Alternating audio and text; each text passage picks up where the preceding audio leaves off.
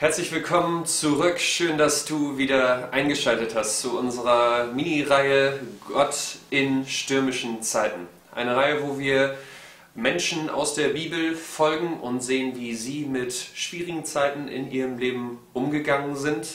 Wir haben letzte Woche David angeschaut und gesehen, wie er, wo er Anlaufstellen für seine Probleme gefunden hat, wie Gott da für ihn Halt gegeben hat.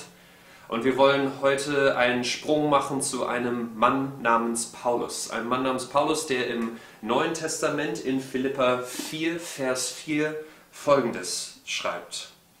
Freut euch, was auch immer geschieht.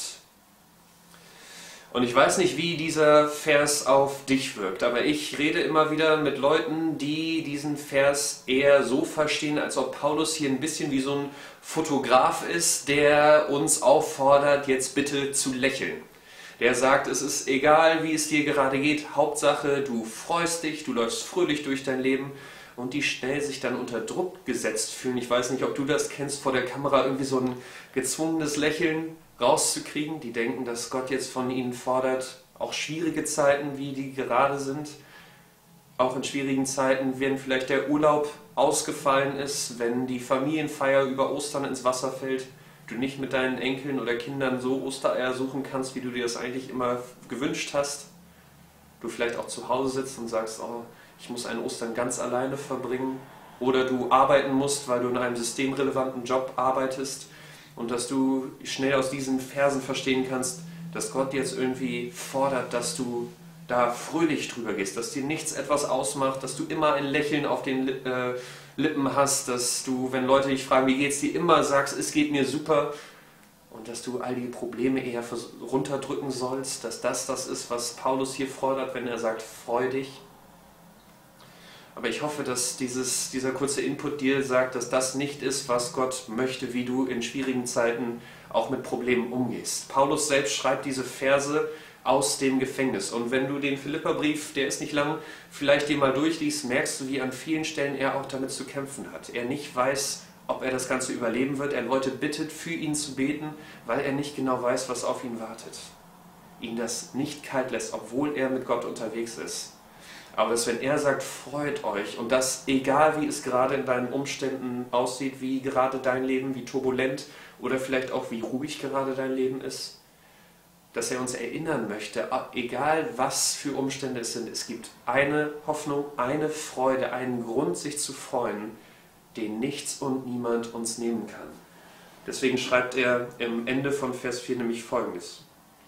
Freut euch darüber, dass ihr mit dem Herrn verbunden seid und noch einmal sage ich, freut euch.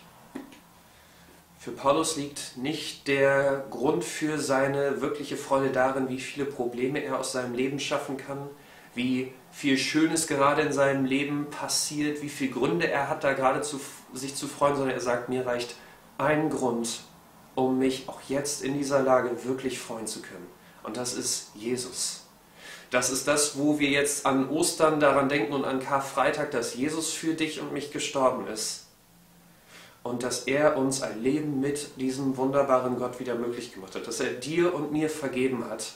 Und dass wir auch in diesen schwierigen Zeiten auf eine Ewigkeit bei ihm hoffen können. Das ist für Paulus der Grund, warum er sich auch in den schwierigen Zeiten, in denen er sich befindet, warum er trotzdem sich noch freuen kann und er auch hofft, dass du diese Hoffnung in deinem Leben zur Freude, zum Anlass von Freude nimmst. Vielleicht ist es etwas, wo du sagst, ich, das ist neu für mich, diese Freude, diese Hoffnung, ich habe es ganz kurz beschrieben, aber da habe ich noch viele Fragen. Was heißt das überhaupt, dass Jesus uns den Weg frei gemacht hat? Was, warum brauche ich da Vergebung? Viele Fragen, die sich daran anschließen. Und ich möchte dir Mut machen, äh, auf unserer Website zu gucken oder auf Facebook, auf Instagram. Äh, es wird einen Entdeckerkurs geben für den Glauben, der am 17.04. startet. Es sind fünf Abende, wo es um zentrale Themen im Glauben geht, wo man miteinander ins Gespräch kommen kann, du auch deine Fragen, vielleicht auch deine Zweifel zum Ausdruck bringen kannst und wir uns gerne mit dir hinsetzen und da über diese Dinge zusammen nachdenken, danach Antworten suchen wollen.